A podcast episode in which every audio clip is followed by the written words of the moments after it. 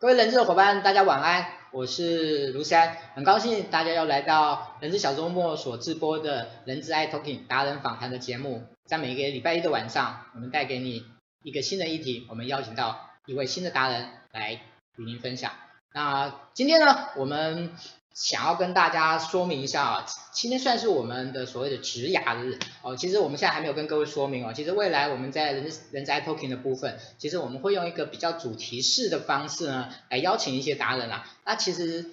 这一今天的这一次呢，应该算是我们现在所规划的四个主要的项目之一，也就是跟职牙有关的一个主题的部分。那今天的邀请到的老师，我待会会介绍。那为什么会想要邀请呃这位老师来跟大家分享呢？主要是其实植牙这件事情到目前为止，事实上呢，嗯，是一个我觉得还蛮有趣，就是很热闹。但是呢，大家对这件事情其实不是那么的了解。那我觉得在圈子里跟圈子外的人呢，可能在这方面资讯呢也比较是那么的充足。所以今天呢，我想有这个机会邀请到我们今天的这位达人老师呢，来跟大家分享我们今天所要谈这个主题，就是呃职涯发展师跟职涯发展师的职能的这个部分。我想呃，其实我想很多的伙伴对这个方面有意有兴趣的伙伴，应该对这个议题会很有兴趣。所以我今天预期今天应该会蛮热闹的。OK，那我就跟大家很隆重的介绍一下，我们今天所邀请到的是李一芳李博士。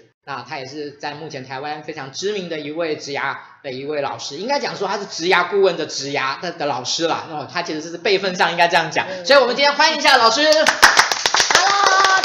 人小周末的伙伴，大家好，还有诗安你好，非常开心能够来人资小周末跟大家分享。那我一直也都蛮欣赏诗安的，就是他也是在一个梦想实践的道路上，所以今天来到这里真的非常开心。大家线上伙伴大家好，是啊、呃，其实我们真的很高兴，很有这么多的机会能够邀请到很多志同道合的伙伴，对对对对，真的是志同道合来做很多的很事情，来分享很多事情给大家。这样，嗯、那今天我想谈的这个议题应该会蛮热闹的，而且其实内容也蛮多的，所以我就赶快切入我们今天的。这这样的议题，好的，好，那我们今天一开始的话，会比较从一个产业跟市场面的角度来跟大家做一个分享。所以我想问那个菲尼老师，嗯，其实那个一一般老师的的英文名字叫菲尼，我们不要叫老师，叫叫菲尼就好了，我们自己人，对对对。好，然后这个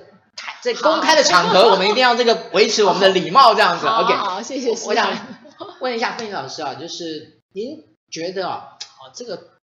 就有点尴尬，就是您觉得这个职涯咨询在台湾已经算是一个成熟的服务了吗？呃，我觉得这个这个问题，从我踏入职涯呃咨询这件事，因为就是身为职涯发展师，然后开始一直投入在职涯咨询的这一块就业市场来说，到现在也刚好就是。第六年即将迈入第七年了，所以如果是以呃我们讲六年一个分水岭的话来看，其实我觉得它已经是在一个越来越成熟。因为从你看，等一下线上会有非常多人都开始知道所谓的职涯发展师跟职涯咨询这个服务来说，就可以知道，其实呃我觉得大家对于这个概念，比如说我要。去寻找人来协助我，陪伴我找路，或者是我要去做一个呃比较是我的就业上面，不管是转职，或者是我要怎么让我的工作发展的更好，甚至现在是在大学里面也都非常的幸福，就是大学生都可以有这样的职涯咨询的服务来说，其实我觉得在台湾市场里面，在这七年的经营当中，我们的成熟服务从几件事情可以可以发现，那我就先讲三三点好了。就第一点就是，其实劳动部呢，他们以前是只有在就业服务中心，就是提供职涯。咨询一对一的呃服务，就是专门是协助那些求职者。那但是现在劳动部其实也开始就是把职涯咨询呢，就是摆到大学里面去。所以从今年开始，我们其实有非常多职涯咨询师已经进入大学，在协助大学生就是做一对一的职涯咨询。那第三个呢，我觉得稍微比较没有到那么成熟的地方是，大家可能普遍跟那个就是找咨商心理师一样，或者是跟看医生比较不一样，就是大家还是比较不会有一个就是付费说我要找一个职涯咨询师，然后来陪伴我谈一下我的直癌这件事情。我觉得这块市场的这个习惯呢，确实在目前就稍微还是一个需要再开发的部分。这样。OK，好，其实我刚才在问这个议题的时候，也是一个最大的关键就是。呃，也许市场已经成熟了，对，也许服务已经成熟了，对。但是这个付费习惯这件事情呢，可能还有待商榷。对，但某一方面是因为我觉得在台湾一直是一个非常幸福的环境，因为其实政府提供了非常多免费的课程，然后跟免费的资源。你看，从大学生他们其实去学校接受这样子来咨询的服务，其实他们也都是包含在学费当中的嘛。所以我觉得，呃，我先说成熟，另外一个定义是，我觉得现在的职癌咨询师都非常的成熟。因为在这七年当中，其实大家所累积的，不管是产业的知识，或者是他们接受各种助人的训练里面，其实我发现劳动部的就业辅导员或者就业服务员，其实本身也都朝着一个非常成熟，可以担任职业发展师的角色，就是去转型了。所以我觉得，在我目前看起来，我觉得现在正好就是一个在初熟期的状态，就是在大概在秋天的这种状态，就是差不多可以收割跟收获了这样子。OK，对，好，嗯，那个。看起来那个芬老师对这件事情还蛮乐观的，这样。对，我是还蛮乐观的。对，我觉得这件事情有越来越被大家受到重视，然后大家也越来越重视自己的工作发展，我觉得这是一个蛮好的现象。OK，谢谢芬老师。嗯、好，那我也想要再请问一下，就是芬老师，在您目前所观察到的，嗯嗯，最近这些年，呃，其实我觉得职涯发展的，我自己的看法是，其实变化蛮大的，蛮快的。那在最近的这几年的变化里面，你觉得有没有什么样的几个？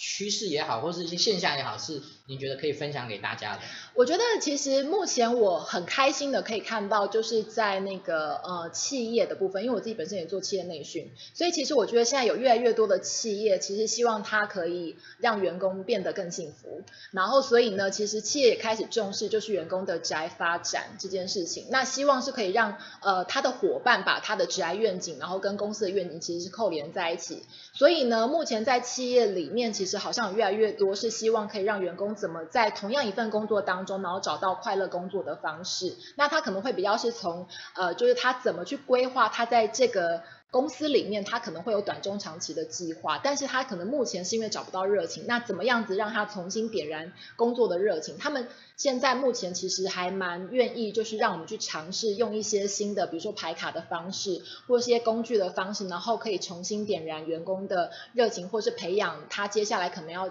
呃新接受的一些训练的能力等等之类的。所以我觉得在这个新的发展的部分，可能会把 IDP 就是员工发展计划。跟呃这个职涯的这件事情可能会被越来越重视，那也希望就是可以用在那个选材、用材、留才跟育才的这件事情上面，因为它它其实都跟一个人怎么思考他工作里面想要实现的东西有关，这样子。是，嗯嗯。还有其他的吗？这一点我还，您刚才所提到的，其实我觉得是还蛮，因为其实现在很多的企业已经开始是从一个个人的导向在提供一种人才的发展，不带。单纯只是从企业的导向这样的角色，所以你对，没错。另外一个就是，世安应该会比我更了解，因为我现在现在应该很多是人资伙伴在看。那人资伙伴为什么会这么关注这件事情？或者是比如说人资伙伴会来到人资小周末，就是接受各种各样的工具的训练，或者是一些很实际跟他们人资薪酬计算有关的东西。其实我觉得每一个人，基本上我现在不要设定说是人资，就是每一个人都在思考怎么样让自己的职涯发展的更好，或者是我怎么在我的工作中可以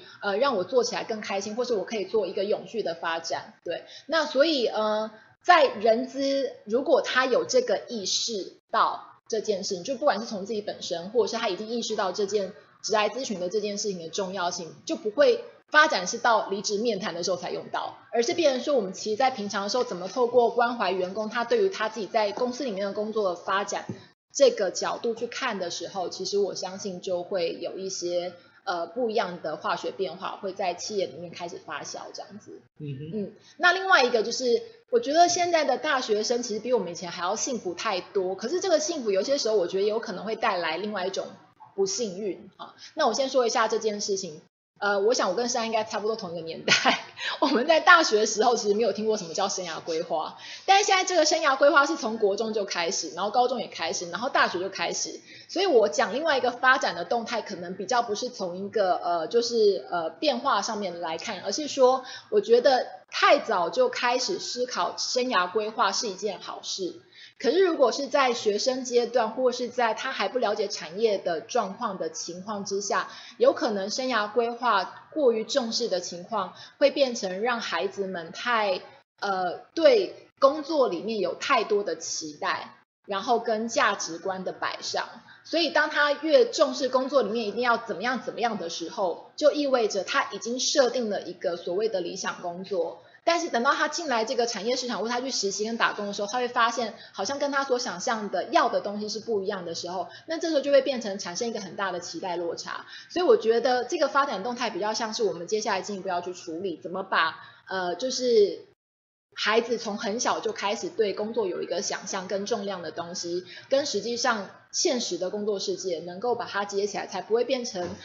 我有看到一个现象是，越来越多的年轻人没有落地，对，他们就是寻求在云端 上面的工作。云端当然也有另外一种想法，就是直接在网络上面就可以工作，在家当网红啊之类，然后就不用出门这样。对，那我觉得这些里面其实有发现到很多有趣的现象，这样。OK，嗯，好，谢谢芬妮老师哦，我觉得这些动态真的还蛮妙，就是看得出来是不是一个。广度跟深度，嗯，嗯跟等于是一个从一个人的一个发展的一个路径越来越提早，对一种思考的一种方向在发展，对对对，嗯，那如果从一个服务目前就是这个家服务目前所在您目前所碰到的，你所了解的可能某一些同业一些从业者也，嗯，可能最大的挑战是什么？呃，身为一个职涯发展师，我觉得最大的挑战，我们先讲一个是对外，然后另外一个是在讲对自己本身的。好，那我们先讲对外的部分。我自己觉得，我现在身为一个职涯发展师，我最重视的社会议题跟最关心的，其实是在年轻人身上。那因为年轻人就会变成是我们的未来嘛，所以我其实是蛮现实的考量到说，现在年轻人他们怎么去思考工作这件事情，以后一定会回馈到我们这些比他们更年长的人身上。那我现在发现，年轻人其实确实在我们的服务对象当中，有很多是宅在家里不出门的年轻人，就是大家可能所谓讲的啃老族这样子。哦，那其实这一群年轻人呢，他们应该是在过程当中可能接受到了一些，不管是求学上面的挫折，或是工作上面的挫折，他们就开始慢慢失去动力，然后直到后来他对他的人生没有盼望，所以他就没有任何动力是。呃，出来就是面对工作世界上面的一些新的挑战，甚至是培养新的职能，所以他就变成不上学，然后也不出门，然后但是他在家，但实际上你会发现他其实生活上没有太多的重心，甚至他也不想去跟太多的人互动。那我觉得，呃，我们现在讲的这个并不是一个特殊个案，就是我现在讲的是已经有很多。可能他在他的求学路上，或他在他的工作路上面没有找到自己所想要的，或者是他在实现过程当中遇到挫折，可却没有人去协助他，或者是引导他的时候，他就很容易退缩到我刚刚讲的那个状况。所以我是看到在发展中的一个状态，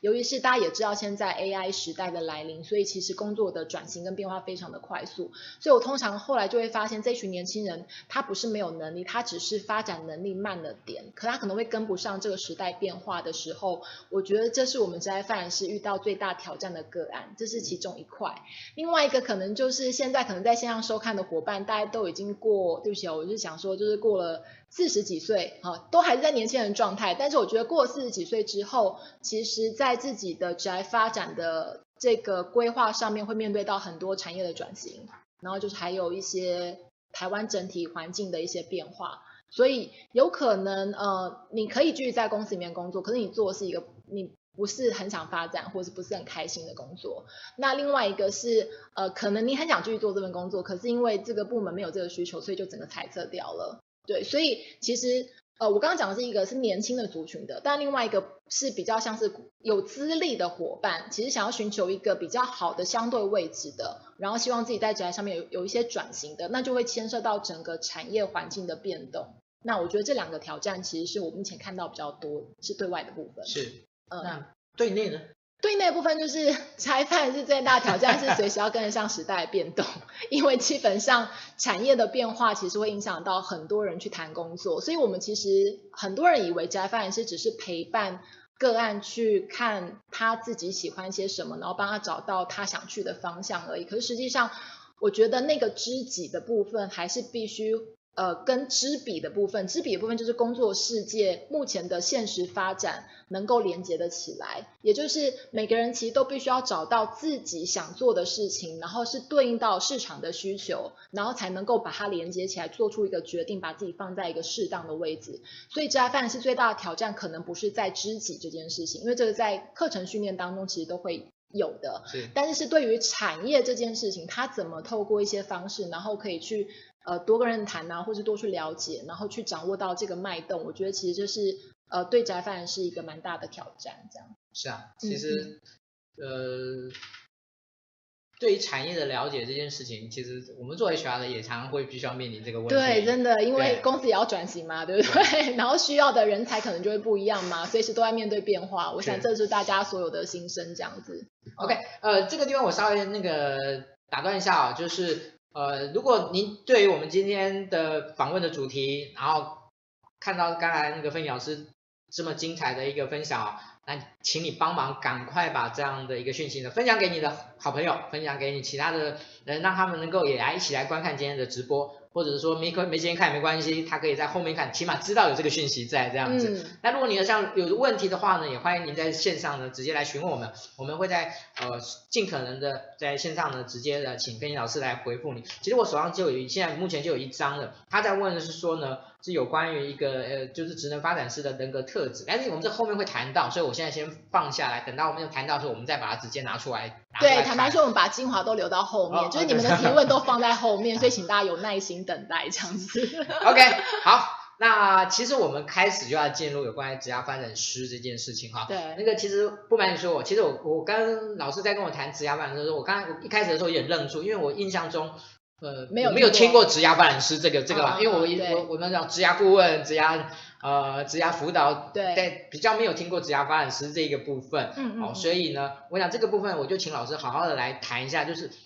他怎么定义职涯发展师这件事情，嗯、那是跟其他的、okay. 目前我们所熟知的，怎么样去做一些小小的理解跟区隔也好。嗯，OK，好，职业发展师这个名称呢，其实是从美国的这个呃，我们拿的一个证照叫 GCDF，那叫做 Global，然后 Career。然后 development，然后 facilitator，所以其实那个呃 career 就是职涯，然后呃 development 就是发展，然后 facilitator 其实是一个促进者。那我觉得其实这英文的翻译其实我觉得蛮喜欢的，是因为我觉得每一个人的职涯都在发展跟创造中。那职涯为什么用 career 不是用 job 呢？你会发现其实我们在陪伴民众找工作的时候，从来谈的都不是只是找一份工作。而是他到底想要经营一个什么样的人生，然后他现在必须在他的阶段性里面考虑到什么，比如说有家庭照顾的因素等等的，所以呢，他必须呃要有一个比较像是呃长远思考的 career，就是一个比较是延续性的这个职涯的东西。那另外一个我觉得很有趣的词呢是 development，因为以前可能大家比较常听到是生涯规划，那其实就我自己认为，我不晓得问一下伙就是线上伙伴们，你们觉得？职涯可以规划吗？好，那职涯可能可以规划，但是你觉得你的职涯都有按照你的规划去走吗？哦，那我觉得其实我们呃要做职涯规划，可是你要知道，其实你你的规划常常会赶不上变化嘛，对。所以呢，我们在每个当下呢，我们通常发现赶不上变化的时候，只能想一件事情，就是那我怎么我们怎么让自己发展的更好？哦那我喜欢 facilitator 这个词哈，因为我现在讲到职涯发展师的角色，facilitator 其实是叫做促进者，也就是说，我真的不是一个教导你、给你答案的老师，而是呢，我们只是去用了一些方法去引导你发现你心中的答案。所以其实我们是作为一个促进者，就是我们有点 push 你，但是实际上前提要不要产生行动，还是要看看你自己。所以我们只是一个促进者的这个角色。所以我觉得职涯发展师在我们以前真的是都没有听过。哦，那大家可能比较常听到就是小朋友会讲那个生涯发展这件事情。那我觉得，呃，生涯发展呢是另外一个更大的议题。好，那我就直接先把生涯跟宅再讲一下，这可能会牵扯到后面，等一下大家要去上些什么课程，会有一些不同的区别。生涯呢，其实在学校里面讲的时候呢，你会发现它包含了学业、爱情，然后还有很多人际关系，都都包含在生涯里面。可是我们跟生涯做最大的区隔就是我们谈的是职涯，也就是说，今天他在学校里面，他可能谈呃他的人际关系，我们就会想的是他在工作上面的人际关系，可能是跟学校人际关系有关的。那他要谈他的升学，比如说要就读什么样的研究所，我们就必须是从一个职涯的角度去切入，去想说，那你现在要选什么研究所，跟你未来做的工作有没有连接？所以生涯发展在做的事情是关心他在。生涯的面向所有很复杂多元的层面，可是我们职涯发展师是比较聚焦在从工作角度去切入思考，他现在面对选择的时候，他应该要怎么去做一个选择，是对应到他未来可能想要发展自己的人生的那个工作角色这样子。对，所以我想职涯发展师其实就是协助让大家的职涯发展得更好。是，嗯，好，我想那个有接受过这样服务的朋友，应该对这件事情的意义感受应该是非常深刻的。嗯，嗯没错。因为我其实我觉得所谓当局者迷啊。嗯、呃，我自己常开玩笑说，我自己也在帮人家做职涯辅导，可是我自己的职涯，我必须去找人来辅导我。我们每个人都是的，对，都都随时都是在谈工作嘛，对不对？对就是工作发展怎么样啊？对啊，对，嗯嗯嗯。OK，好，我我想刚才老师已经对于职涯发展师的定义，算是一个非常具体而为的来跟大家做的一个说明。嗯、那回扣到老师一个人哈，您您您自己本身。走到职涯发展师这样的，因为哦，您您博士是念的是成人教育，对，没错，那。有连结，但是不一定有相关。是没错，这就是被质疑到，就到底有没有学以致用这件事嘛，对不对？我自己常常会就是知道最常被问到的就是家长啊、教育部啊，然后就是怎么去面对大家的挑战，因为可能包括我同学也都会质疑我说，常常就觉得我不务正业，所以我今天其实就准备好了，我要怎么来跟大家。先来声明一下这样子，来理解。既然既然您都先提到这个份上，我们就来先看一下我的那个求学发展历程跟职涯发展师的相关哈，其实。这一张呢是我大家看得到嘛？哈，就是这一张呢，其实是上面讲了我的学学习历程。好，那我先说一下，我大学其实是念经济学，好，就是经济系，好，所以我在这边上面讲的是经济学。那我先说一下，这是我的九宫格，这就是职涯发展师的能力养成地图。哈，那经济经济系，珊，你觉得经济系跟职涯发展师相关吗？嗯，应该差蛮远的。好，那这也是我的同学跟我说，因为他们都在银行里面当。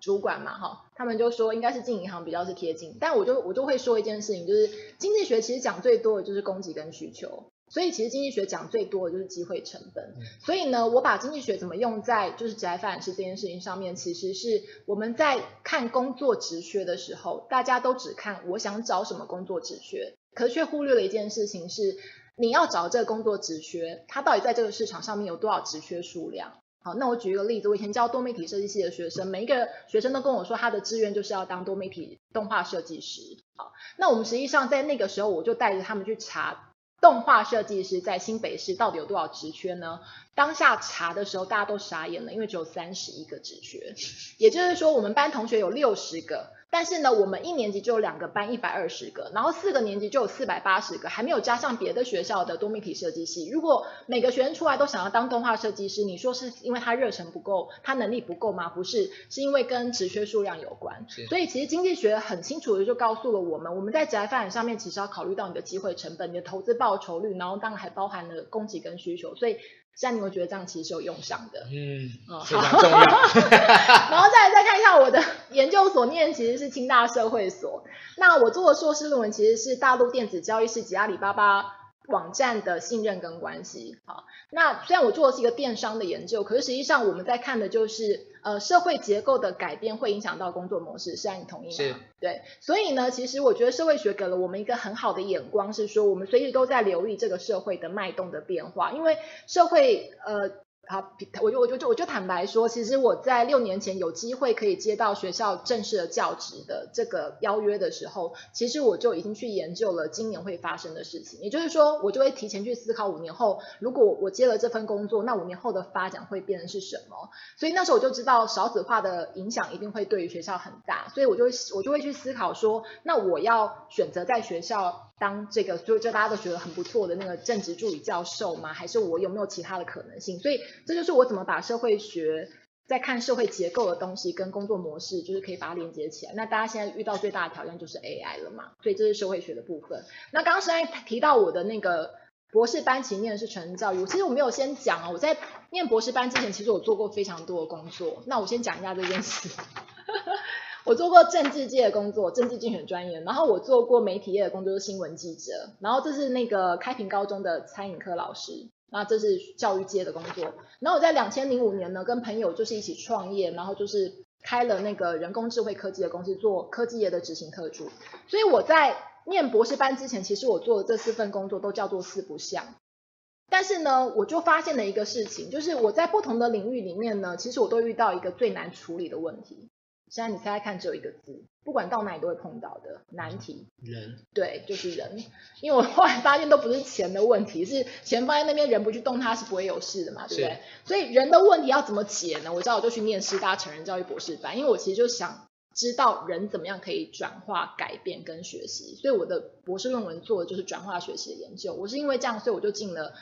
成人教育博士班。所以我并不是因为我想当老师或什么，而是我是想要去解开一个谜题，然后我就带着我职场上面的发现，然后去念了博士班。那教育学的东西正好给了我一个非常好，就是身为职涯发展是非常重要的一个东西，叫做 empowerment，就是我们其实在学的就是怎么让这个学员他可以得着自己的力量。而不是我帮他解决问题，所以我怎么去 empower 他？其实我觉得这个东西也确实是有派上用场的。好，那等一下我们可以再来讲一下，就是养成地图。但是因为其实是要问心路历程嘛，好，那我就从刚刚这这这件事情延续讲一下哈。你看我在三十岁之前哈做了这个四不像的工作，每一种产业经验都都有过。可是那个时候我也在想说，那我的定位是什么？因为三十而立嘛，要找定位。我真的回答不出来，因为我觉得就是四不像，什么东西都可以做，可是我就是找不到自己的定位，你就没办法扎根，那你也没办法求发展，你也就做不出成绩。所以呢，其实我三十岁之后呢，虽然结婚生子，就是博士，呃，论文还在撰写的过程当中，其实遇到了人生中很大的转变。好，那这个我我们今天可能没有时间讲，但是也因为这样就意外的踏上。就是在学校担任职涯辅导师的这个角色，也因为这个职涯辅导师的这个角色，所以不得不去考证照。嗯，所以其实坦白说，我的人生不是规划来的，是在意外中学会了那个转弯，然后才取得了我是第二届的 GCDF 的证照，然后就因为这样就踏上了职涯发展师。那为什么我要讲这张图呢？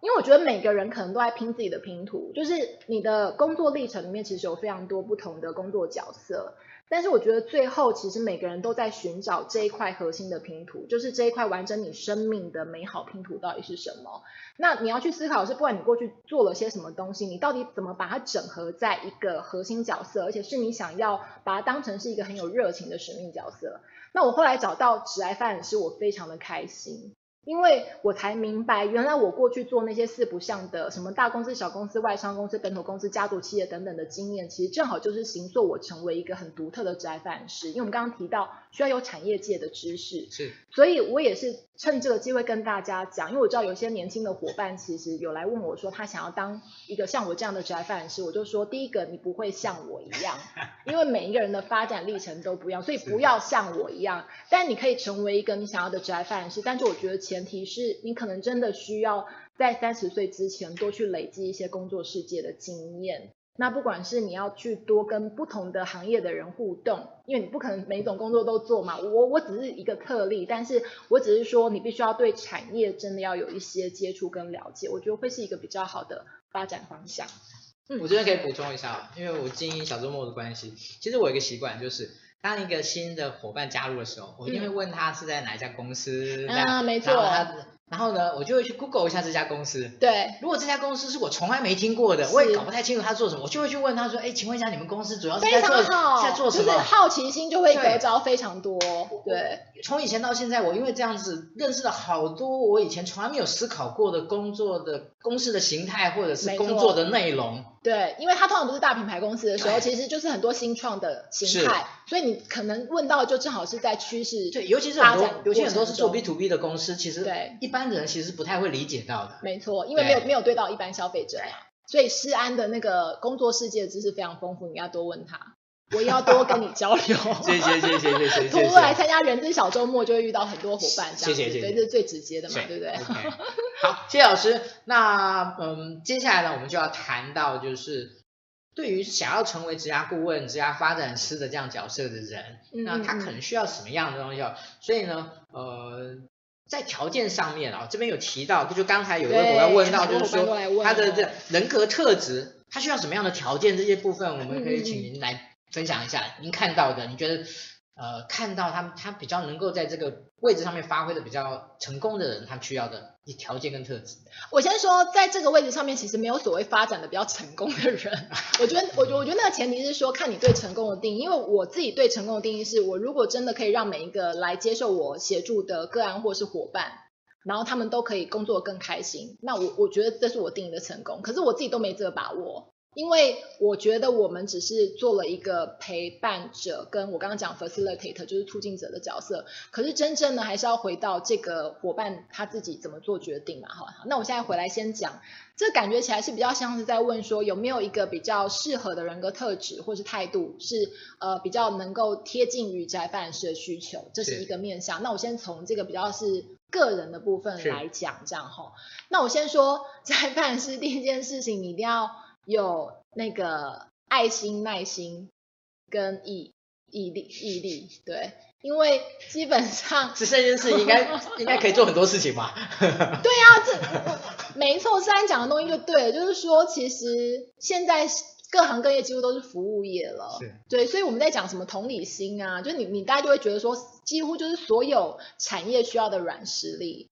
那我只是要说，因为职涯发展师，我还是把它定位在一个助人工作者的角色，所以第一件事情是你一定要有助人的热忱，否则其实你会很难一直陪伴，就是呃一直很难一直做这件事情哈。那人格特质里面有没有比较符合的？其实我觉得我通常都不是这样回答，就是任何一个来提问的伙伴，因为我会问他说。那不管你的人格特质是什么，你觉得如果你想当职涯发展师，你想当一个什么样的职涯发展师？因为我觉得什么样人格特质的职涯发展师可能都有，只是说他有可能会遇到的民众是不习惯他的协助方式。因为我觉得我今天我知道我正好这几天在反思一个东西，就是我觉得有些时候我们身为职涯发展师的伙伴会认为对我很好的解药。其实对对方来说有可能是毒药，所以我也进一步讲出了，其实它跟你的人格特质没有太大的关系，而是说你到底是怎么去思考，你要怎么去陪伴一个人找工作，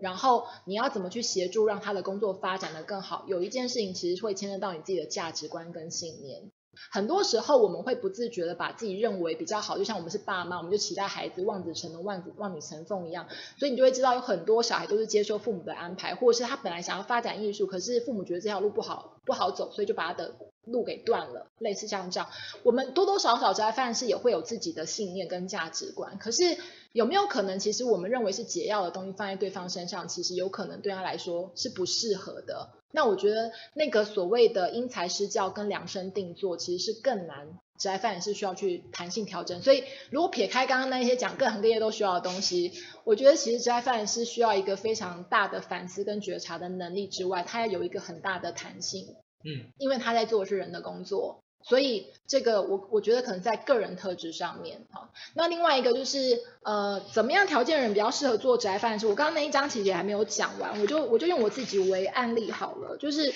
如果你想要成为一个专业的职涯发展师，也许你可以参考我，我是怎么样让自己成为一个就是至少一直走在专业的那个道路上。那当然你们现在看到中间好像是企业讲师，那是因为同职涯发展师。的养成过程当中，我的能力已经可以让我进一步变成是可以去跟企业分享，变成又是另外一个训练更多宅发展师的角色。好，那我先说，我们刚刚讲经济学、社会学跟教育学，其实大家有没有发现最上面这一块叫心理学？哈，那心理学我这边下面括弧叫自学，因为其实我不是智商心理所毕业的，可是其实在所有学问当中，我学最多的，坦白说就是心理学，因为我觉得。要先处理心情，然后才能够再解决事情。所以，如果你真的不懂一个人的心，呃，其实你给他的所有的建议，有可能他听听其实就是飘过去，因为他觉得你根本不懂我，你怎么可能来解决我的问题呢？所以，心理学的东西，我觉得它真的很重要，是因为它可以让我去更理解到不同形形色色的人，然后他心里面的思考跟思维的方式，其实确实是需要。不同的应对方式的。那心理学是我学最多，这是自学。那我这上面的能力养成地图是指我自己在训练我自己成为专业的职业发展师，到目前为止我每一块都还在学的。我就顺便讲一下，刚刚讲经济学跟社会学，其实就交集出一个叫市场学。那市场学就是刚刚诗安在讲，我们随时都要留意现在市场的，比如说薪水变多少啦，然后职缺数量是什么状态啊，然后现在市场到底在发展哪一块比较夯啊，就类似像这样，这是需要集结经济学跟社会学的角度啊。那心理学跟经济学呢，我觉得这边比较会回到人资这件事情，因为其实你是要站在雇主的角度去思考成本。但是你要把人放在对的位置上，你必须要透过理解，所以呢，你就可以发展出你的用人学，就是怎么让每一个人在他的位置，他做起来都是开心的。那这人资一定就是可以把人放在呃适合他的位置，或是这个用到对的方向上面去，所以这是用人学的东西。那心理学跟教育学呢，其实会教育出一个叫做沟通学。那这个沟通学呢，其实我要讲的很重要一个东西，就是其实每天都在沟通。但是，因为我们职涯发展师会遇到不同沟通人，比如说举个例子，今天补补兵能的司机例如来，好，就是卡车司机。虽然我可能平常也不是这种亏谁，但是因为遇到了不同的伙伴，我可能就还是要调整我跟他的语言，否则塞啊，哇，这么扯，他都随便让他吹啦。你看这个实在就超强的，他已经行政人都服务过，这应该要问他。所以你会知道说，沟通方式不能只有维持在一种。就是你其实要很多不同的沟通方式，在面对不同人的时候，你可能提的重点其实也都要不一样，所以这是必须要结合心理学跟教育学的。那最后我觉得这一块是最多民众最关心的，叫做。职场生存法则，哈、嗯，那职场学里面其实我觉得这就很难了，因为牵涉到很多人他到底决定要怎么做，有人就觉得他向上管理没做好啊，哈，但我们我们就觉得说那是因为没把老板服务好，所以你看 那个角度其实讲的方向不一样，其实他就跟他的职场生存法则会遇到的状态会有关系，所以我觉得这个就是我到目前为止每一块呃都是我目前还在培养的能力，那我觉得每一个。职涯发展师，或是你是一个专业的人资，或是你现在在做一个专业的工程师，或是工作者，你自己都必须把你的角色放在中间，然后你要自己去想，你到底用什么能力来打造你成为一个专业的这个工作角色。那我觉得这个其实是一个很好，就是提供给大家做分享参考的部分。这样，嗯，OK，嗯，我想从老师本身个人的这样角度的出发，做这样的一种职能。的一种分享，我觉得其实还真的蛮蛮合适的。嗯，我觉得刚才呢，刚才老师用那个用人学、市场学、沟通学、职场学嘛，对吗？其实我刚才刚刚一直在盘点一下说，说我自己在在谈谈职涯，在做一些讲座的时候，我是不是也？我会发现到，哎，真的是哎，其实不不拖这四个，没错，没错，真的不拖这四个。现在九宫非常好用，大家都在用什么九四快速笔记法嘛，好，所以我们就来用九宫呈呈现，大家可以自己回去做一张自己的能力养成九宫格这样子。是，嗯，OK，呃，这其实，在今天我们刚还没开始之前，我们有稍微小聊一下，那我就跟老师请教说，在我个人的认知啦，我觉得目前不管是哪一个证照，哦，其实不外乎大概是。啊，当然，它可能会更多的细节，但是我觉得把它浓缩起来的话，我不外乎，我觉得不外乎是四个主要的职能。是，第一个是你怎么样去做一个个人的特质的判断跟分析的能力，啊，这是第一个。第二个是对于刚才讲市场，对就业市场一些相关的分析的一种能力。那第三个呢，我把它称作就是说，你怎么样去协助他转职、求职，然后一些履历、面谈的这种能力。那第四个，我把它称作就是一种助人的能力，就是沟通，好，咨询。这样的一种招人的能力，大概不外乎这四个部分。嗯、那嗯，从您个人的看法里面，在整个发展的历程来说，这一个哎，在一个职业发展师的发展历史，在一个发展的，它大概这些能力的发展会，如果我们本来这四个分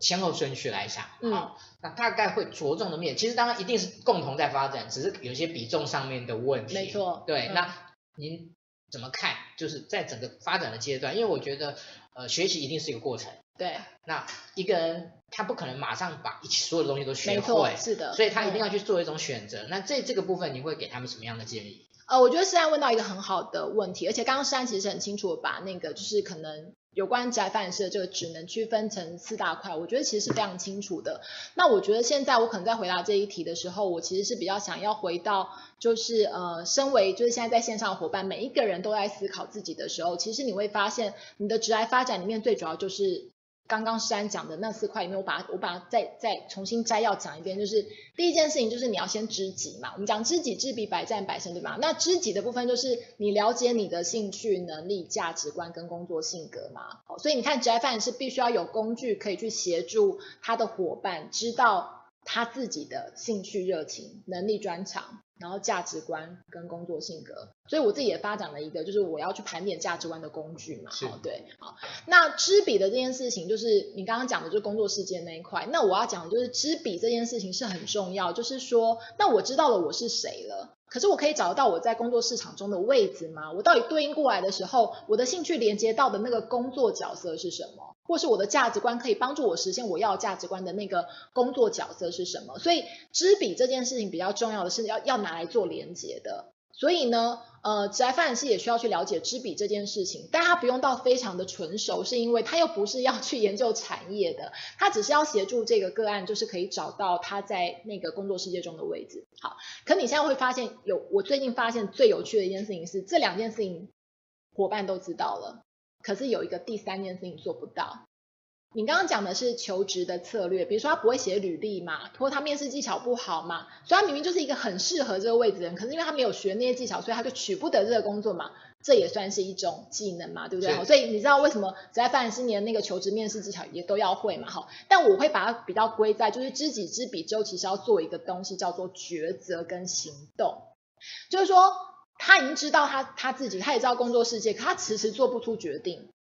他做不出决定的时候，通常是因为他要不就是不会选择，不断选择，但不就不坚持选择。所以那个时候，其实我觉得是需要用一些就是心理物谈的技巧，去协助他把那个卡住的东西就找出来。所以其实我发展的牌卡里面有个叫风险阻碍卡，就是怎么把他的大石头重新整理，或者把大石头搬开，怎么把阻力变成助力。因为我觉得大部分人都卡在这一块，就是他到底怎么做抉择。然后他的决定做了之后，还要能够做出行动，所以呢，那个行动我觉得就更难了，因为很多人就是只有空想，对，然后他就跟你说，他需要非常清楚知道这个是完全他的真命工作，他才要去行动。可是我觉得就不会有所谓真命工作，其实就是一定要实际去做的时候才会知道是怎么一回事。我其实很，我我在我的经验里面，我很害怕那种对工作的某一个目标太执着的人。哦。我们常遇到哎、欸，因为这种执着有时候是非理性的，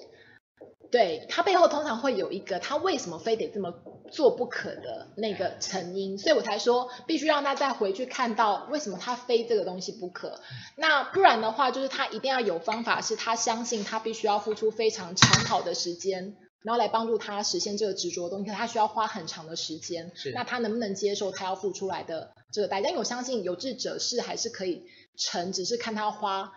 二十年、三十年，是啊，就是 对，就是你可以，你可以设定任何目标，对对对对对，只是你要付出多少代价这件事情，你要先搞清楚的。好，那我们再回到说，就是那所以培训课程，你就会发现，那个不管哪一个证照课程是跟职涯发展是有关的，其实无非就是他在协助我们怎么去认识知己知彼，然后做抉择，然后跟产生行动嘛。那我们现在就把。大家最关心的议题，应该大家都上线了吧？哦，这一题是最多人关心的。现在 现在线上已经七八十个人。哦，好，非常好，非常好。就是呢，呃，我也是因为这样子，就为了要回答大家的提问，所以我想说，三藏给的这个机会，我觉得非常好，一定要在这边好好慎重回答一下这一题。因为呢，现在很多人都想要成为职涯发展师，不管你是因为是人资，你想要多一个技能也好，或是你以后真的就是想像我们一样出来做行动工作者，可能就做一个职涯发展师。其实目前呢，主要要成为职涯发展师的基本门槛。就是主要就是有三个课程你可以选择了哈。那我自己先从那个就是最最我我我自己就是一开始我在学校盘点我要上什么课来帮助我成为一个职涯发展师的时候，其实那个时候就是 GCDF 才刚第二期的时候。那 GCDF 这个课程叫做全全球职涯发展师的证照，那它其实是华冈兴业基金会他们去创。呃，就是去开设的一个课程。那我先说，我上这个课程的时候，其实我也很实在的跟大家讲，你上完这个课程，拿到这个证照，不会就变成我们。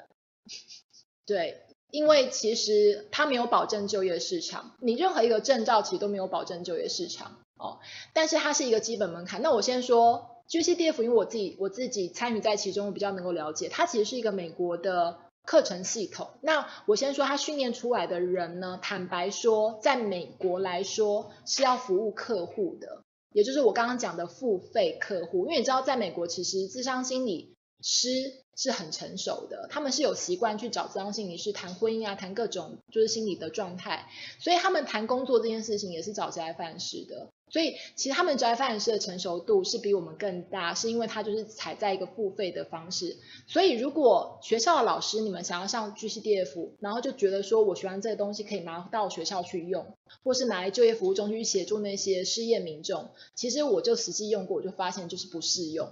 因为我觉得我们其实，在华人文化里面跟西方文化其实还是有一个很大的落差。你会发现在华人文化最容易处理到，就是他往往都没有那么个人，他必须要考虑到他家人的期待，或者是还有很多很多社会的形象等等的，所以我们就必须要随时做调整。对，那呃，所以我自己也从我的工作经验里面就产生了另外一块就是 know how 的东西，等下如果有机会再跟大家分享。但是我只是说 GCDF 的由来是这样，所以你上完这个课对你来讲会有帮助，就是刚刚诗安讲那四块你都会学到，但是呢，并不代表你可以直接运用在你想运用的项目上。好，那在我们那个同期呢，其实有另外一个课比 GCDF 更贵，是那个 Career 跟师大合开的另外一个证照课。那其实那个时候我也在考虑那个证照课，不是因为它贵啦哈，我先讲一下，贵是贵的有价值，我觉得都非常好，是因为呢，它后来要做两百个案例，那它的两百个案例呢，我不知道现在有没有变哈，我只能用我当时在做决定的时候来思考，就是两百个案例里面，它全部都要用到 CPACE 的测验，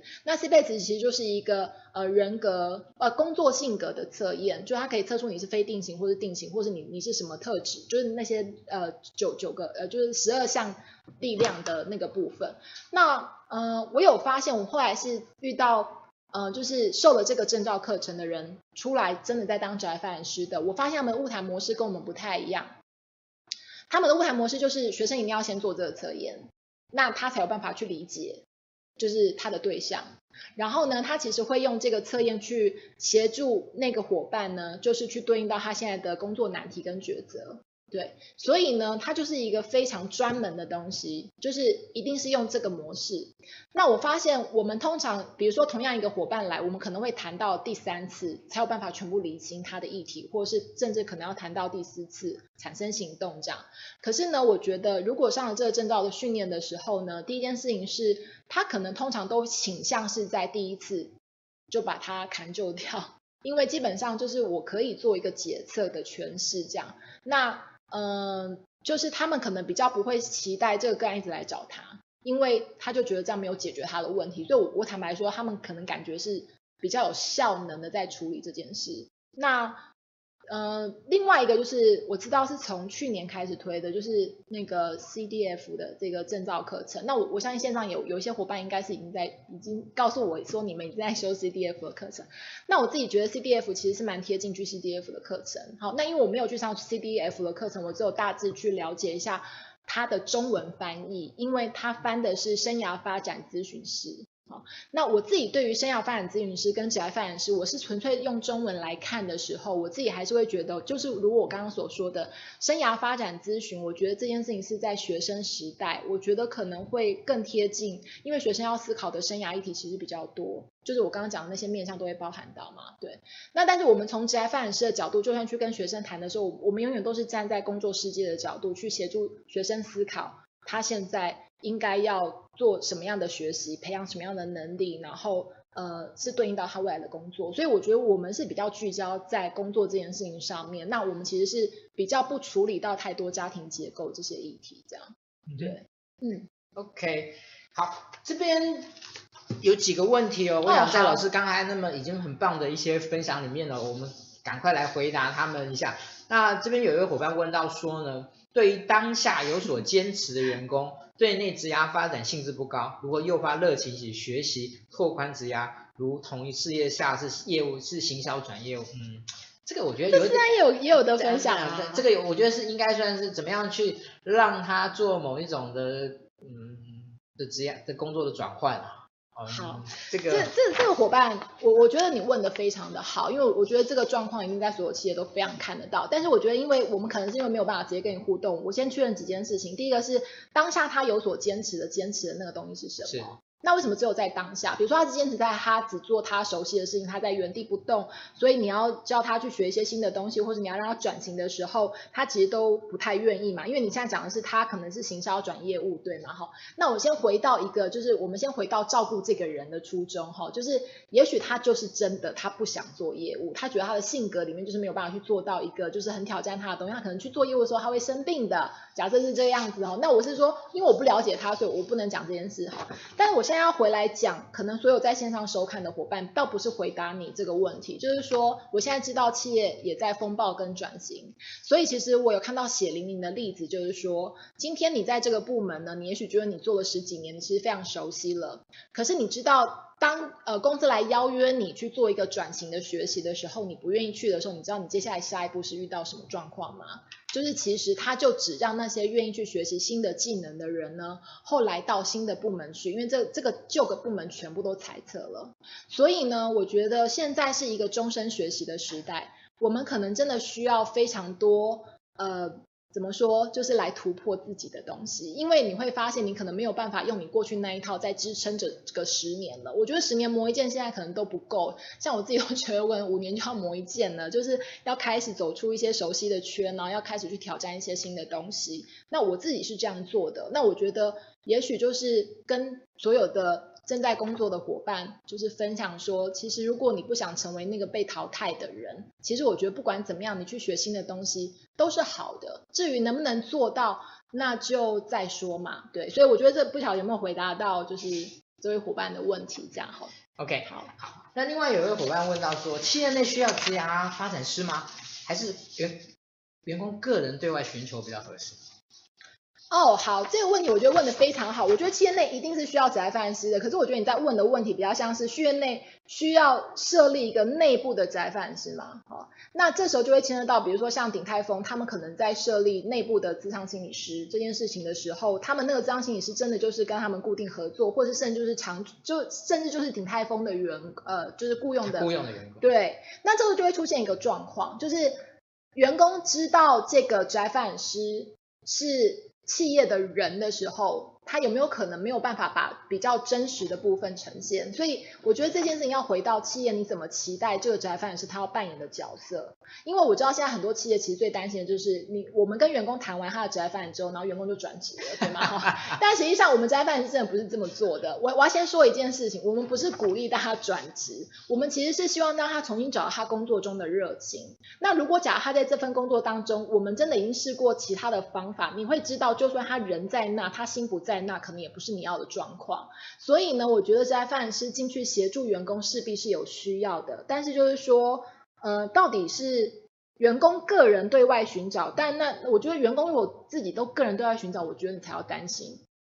因为代表他应该很有想法，他已经有行动来都对来展现他，就是已经展现了，就是他对现在工作有急需要跳脱的状态，对吗？因为我们就真的有遇过那种私下付费的，应该都是已经转职成功了。我就坦白就这样跟大家讲，因为他们知道付费，付费就是对自己的职业发展是非常有想法的，这样，所以他就去创业了，这样好吗？所以我觉得大家可以先考虑一下，你要不要就在企业里面，就是先试试看，提供这样，这样还能够有一些预警作用，对对对，对。而且因为我觉得其实职业发展是他跟那个就是呃，他可能可以会发现一个普遍性的议题，因为大家可能会觉得说我们其实都谈一对一的状态，可是因为当我们去服务员工的时候，因为他们都在同职性在一个地方，所以其实我们可能会听到一些很共通性的东西，反而我觉得是企业可以去着力的，因为他不会到这么的个人这样子。是，对，嗯，OK，好，谢谢、哦，非常好的问题，呃、谢谢大家的的提问哦，那嗯。因为时间关系，我们就赶快把进入后面的，我们还有两个两个题目哦。嗯。那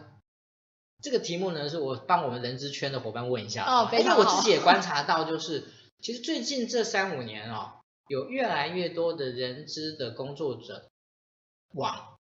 职涯发展式的路径在在做。啊、嗯。有些其实已经都已经已经转型了。对。那有一些是现在正在正在做这件事情。嗯嗯。那嗯。我我我觉得，当我自己看待这件事情，有因为观察一段时间，所以今年在年初的时候呢，那个生涯学发展协会还请我针对这个主题要搞了一篇小文章，然后我就针对这个部分就写了写了一些看法，啊，那是我个人的部分哈，因为我看到就是说，哎，好像。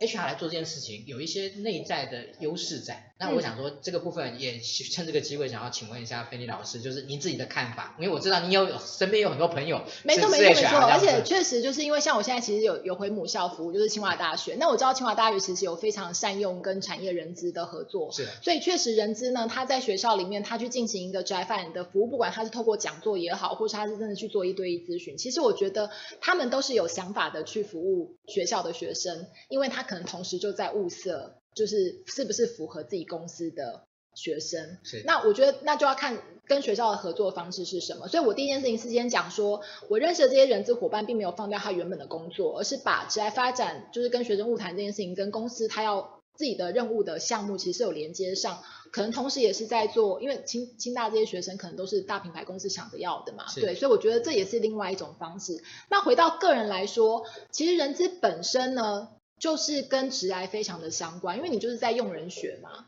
所以呢，通常我发现人资去做职涯发展的时候，会有一个非常就是立即可以对应到求职者的议题，是因为你就是站在人资的角度去提供给求职者一些很实质的建议。那这一件事情，我觉得是一个很大的优势，尤其是如果这个求职者他将来要去的产业就是你曾经待过的，你都会最了解这个产业要的人。或者是这个状态是什么，所以你就会直接对应上那个需求。但同时来说，这个优势有可能就是劣势，因为如果假设你曾经就是只待过某个产业，所以你可能对这个产业非常熟悉。可是实际上，假设他今天要去做的是文创业，你可能就会用呃你传统就就你的科技业的这个思维，然后去去思考你怎么协助一个文创业的时候，你有些时候会比较少了一点弹性的方式。另外一件事情是你比较难站在。求职者的角度去为他思考，因为你永远都是站在一个我是评估你的能力，然后你就我我遇到很多人正在做职涯发展的时候，我确实有听过求职者来跟我反映，他说就他们都用威胁法这样子，不是利诱，是用威胁法，就是说你再不怎样怎样这样的话，你其实是没有办法得到任何工作，然后或是对，就是听到类像这种，因为我觉得人资确实是站在一个比较严谨的角度，是是是，因为我们平常的角色就是在一种对一种不断在衡量是是宁缺毋滥的嘛，那我觉得这其实也很贴近于就是人资的角度，所以我才说其实每一个人都。是可以做职涯发展师，只是你要知道你自己独特的长处，然后跟你的优势，就是你你你跟别人做起来不一样的地方在哪里？势必就是有一群是需要你服务的伙伴。是，是那我觉得这其实就是人资的优势跟劣势这样。OK，感谢。嗯嗯嗯、好，这边又有一个案，一个一个一个问题，我们赶快来回答。他说有一个伙伴问到，呃，这个伙伴我认识啊，他在他是在就职机构教书，啊、所以他说问你这几个伙伴都认识啊。对对对对，好。他问面对一个个案，认为自己的职业发展呢很明确，但迟迟未行动啊，也没不投入职场，那怎么样去协助他？哦，其实这个我们还蛮常见的。哦，蛮常见的。哦就是、通常我们会先了解是不断的全程问、求神问卜、哦，然后不断的问别人，然后但是你要他做什么，他就是没动作。这时候我其实都会先好奇，这虽然你猜一下这个个案伙伴年纪大概是多少？你你通常遇到就是会有这样的状态，你觉得是年是是年纪大概，或是你觉得年纪没有差别？嗯，各个年龄都有啦，但是我觉得应该我自己个人的经验里面，大概三十岁左右的三十出头的人，这这种状况最容易发生。那我发现你真的遇到的伙伴，可能真的就是介于三十岁这个伙伴比较多，对？那我我我先我先我先问一件事情，因为诗安刚刚讲的比较像是他其实也一直迟迟想要转职，因为他现在应该是有有有工作嘛，哈。那可能是因为我都服务年轻人比较多，所以呢，我都发现呢，我觉得是因为。我就直接讲一个共通性的东西哈，就是你要知道，如果这个个案没有现实的经济压力，其实他做做行动就会很慢，因为他、哦、他不行动都没有关系，是，对吗？尤其是如果你你刚刚讲他又有工作，对不对？但我我现在讲的是，就算他没工作，他不是要转职，但是呢，他只要没有现实的经济压力，OK。他一定不会那么快行动，这是第一个。第二个东西就是说，他心里面一定有一个卡住的东西。那我，我突然就要回来，因为我们在不了解个案全貌的时候，其实我们会很难回答这个问题，是因为，呃，他通常有可能是那种要做足所有把握的人，就是他不是那种人生四他就冲，像宪哥这样，就是他要很清楚的知道，我这样做的时候，我会遇到什么什么什么什么，全部都要先想好。就是我刚刚讲三思而不行，就是。想太多之后就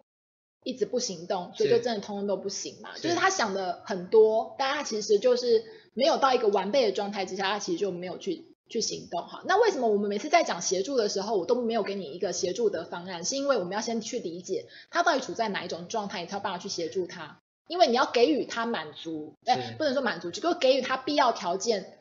资源足够之后，他才有可能就是跨出那一步。甚至有些人是你必须要陪着他一起走那一步的，是。然后你必须走到第三步的时候，你才可以把它放掉。可能就就这种各种状况其实都有的。但我觉得有一个很值得珍珍惜、很确定的地方，就是职业发展方向明确，代表的是他为什么这么想要这个东西。这里面一定包含着很重要的东西。我们通常会从这里面去拉出他的动力来源，这样子。OK，对。嗯，好，谢谢老师哦。那我们今天访谈的最后一个部分，嗯、老师，你那个抽奖的部分有有有，等一下来抽，待会待会来抽好。对对对，对，对。那我我们先把这个部分的最后一个，就是我们其实在每次访谈，我们都会希望老师用一句话来形容，就是职涯发展师对整个社会而言最大的意义跟价值是什么？我觉得就是让大家在呃自己的职业路程上面可以找到呃，就是让自己发展工作更开心，然后可以发挥更大效能，呃，就是兴趣热情要有嘛，然后发挥更大效能就是能力嘛，然后重最主要的是每个人都可以找到自己在工作中想要实现的价值。那我觉得这可能就是职涯发展是最大意义。另外一件事情是，我觉得可能要加一个东西，因为现在大家都有兴趣热情能力跟重视的价值。可是我现在讲一个性格态度的东西，我就用我今天带来这个东西，这是我的学生送我的啊。他说，我们每个人在实现梦想的过程当中，都必须要学习钢铁人的精神。你知道，梦想是必须要这样子推着，才有办法一直往前行。所以，也许这个其实梦想是很沉重的，然后其实负担是非常大的。可是，如果你真的不努力的去发挥洪荒之力去推的时候，对，因为是啊你就在这里面经历了这么多波折，好不容易才把小周末就经营到现在很成熟的阶段。我觉得你一路上应该也是有这种钢铁人的精神，对不对？然后就是还有用尽了这种洪荒之力。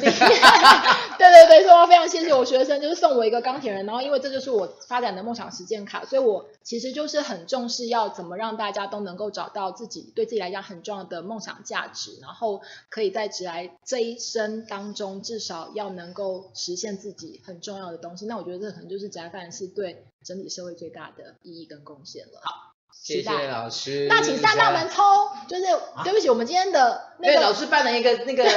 课前的时候呢，老师办了一个那个抽奖的活动。我今天要送出希望卡，那这希望卡其实是我送给伙伴们的那个就是呃祝福的小卡片。那因为我是针对事前事前有在我的 FB 跟那个耐生活圈里面留言的伙伴。然后就请诗安帮我们抽一下，所以我刚刚已经做好签，诗安就这个手就随便抽一张，然后帮我们公布好不好？好，好，来，因为它都粘在一起，好，帮我们公布一下。好，这位，哎，Alice 管。哦，非常好，他在修 CDA 的学生哎。我认识，我也认识他，我也认识他。有有在线上吗？有在线上要请喊声，不然我们要把机会让给别人。好 好好，不会，我们都认识你啊。那我在想办法怎么把这个东西送给你。那另外一个是我非常谢谢思安说要把梦想卡送给思安。谢谢，对，因为我觉得他就是一个非常实现梦想的一个非常的典范的人物，也是我值得学习交流的对象。今天非常开心，也谢谢大家的收看。OK，好，那个在最后，我想对今天的老师的访问的部分，我想做一个小小的的一个回馈哈。呃，其实我在我们一开始的时候，我们我在跟老师谈的时候呢，我才发现到。就是老师的一种生命的历程，事实上是非常的丰富的。嗯，那这个丰富呢，他勇于去面对；这个丰富，他勇于去承担。好，所以他用他的丰富来丰富每一个他在过程中他愿意去去协助的每一个人。嗯，我觉得这是一个非常非常难得的。其实作为职涯咨询、作为职涯发展师的这样一个角色，嗯，其实我觉得专业的学习是一个必要。嗯，但是我觉得一个个人的特质跟个人愿意去做这件事情，因为我们刚才在提到，其实我们我认为职业发展师、职涯辅导这个角色在社会越来越蓬勃，它其实有正向跟负向的两种意义的存在，是，是，但是它的存在，它的蓬勃。绝对是一种文明，也是一种人的体品品质的一种提升。嗯、哦，我想今天真的很高兴有这样的一个机会，邀请到芬妮老师来跟大家做一个分享。希望下次有机会再跟大家聊。谢谢老师，哦、谢谢，谢谢，拜拜。那接下来的部分我跟大家说明一下，我们接下来的一些相关的活动。那我们在明天呢是我们的文心世俗的部分，请大家呢可以到到我们的那个链接去做报名。那礼拜四的晚上呢，其实我们现在是两地开啊，礼拜四同时是我们的那个啊人资桌游社跟那个新竹小周末哈，因为我们现在常常已经会有同时两地两地办活动的状况。好，那呃在下个礼拜的部分，我们其实还有很多活动，那可能呃。后面会再陆续开出来，让大家知道，可以请大家那个密切注意我们的相关的活动的部分啊，应该还有个面谈小聚，OK，那个那个我们的工作人员一直在打 pass 这的，不要忘记了，还有一个部分。好，那在接下来呢，呃，我们一样照广例，我们就会感谢我们的的指导单位啊、呃，新网红直播工作室，每给我们的一些基础的指导啊，这部分让各位能够了解一下。那下个礼拜呢？我们的主题是谁？我们邀请到的是谁？我们下礼拜邀请到的是，呃，最近这些年呢非常火红的一家管理顾问公司，叫康斯腾管理顾问公司。那我们邀请到呢他们的大家长总经理啊，店长周祐铭老师呢，来跟大家谈一个我觉得还蛮有趣的话题，叫做人才的训练 vs 人才的发展，这样的一个嗯，算是算比较是人资专业的部分啦，但是我相信呢，一定会带给大家非常非常多的收获。如果您对这样的的主题有兴趣的话呢，欢迎您在明在下个礼拜一的晚上呢，准时的来收看啊、我们人资小周末。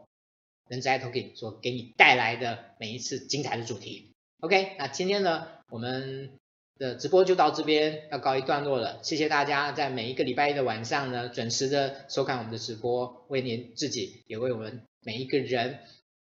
提供一个更大的收获。谢谢你，那拜拜，下个礼拜见。